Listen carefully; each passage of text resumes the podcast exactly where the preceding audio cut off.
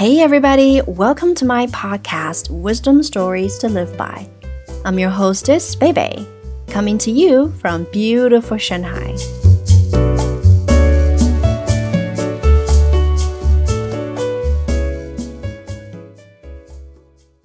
Today's wisdom story is The Way Out of Fear.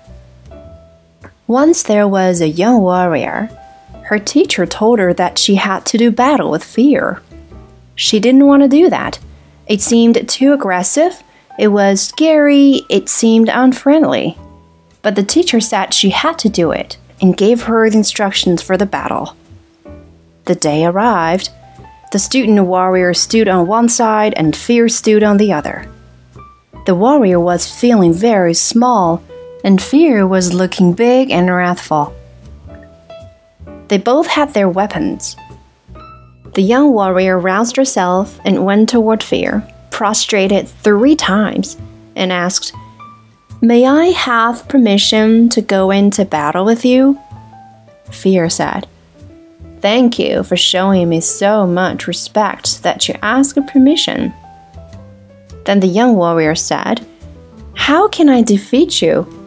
Fear replied, my weapons are that I talk fast and I get very close to your face.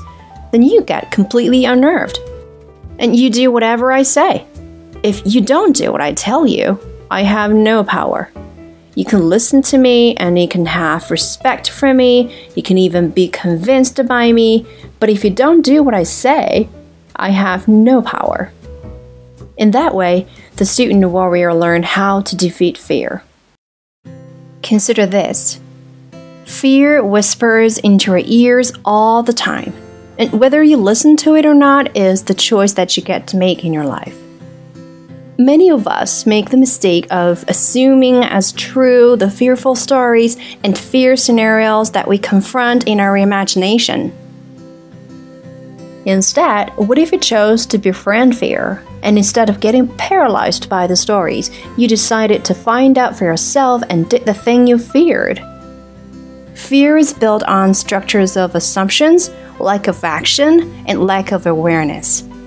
Once you move through the fog of fear and shine a light of awareness by taking action or moving forward, fear loses its power.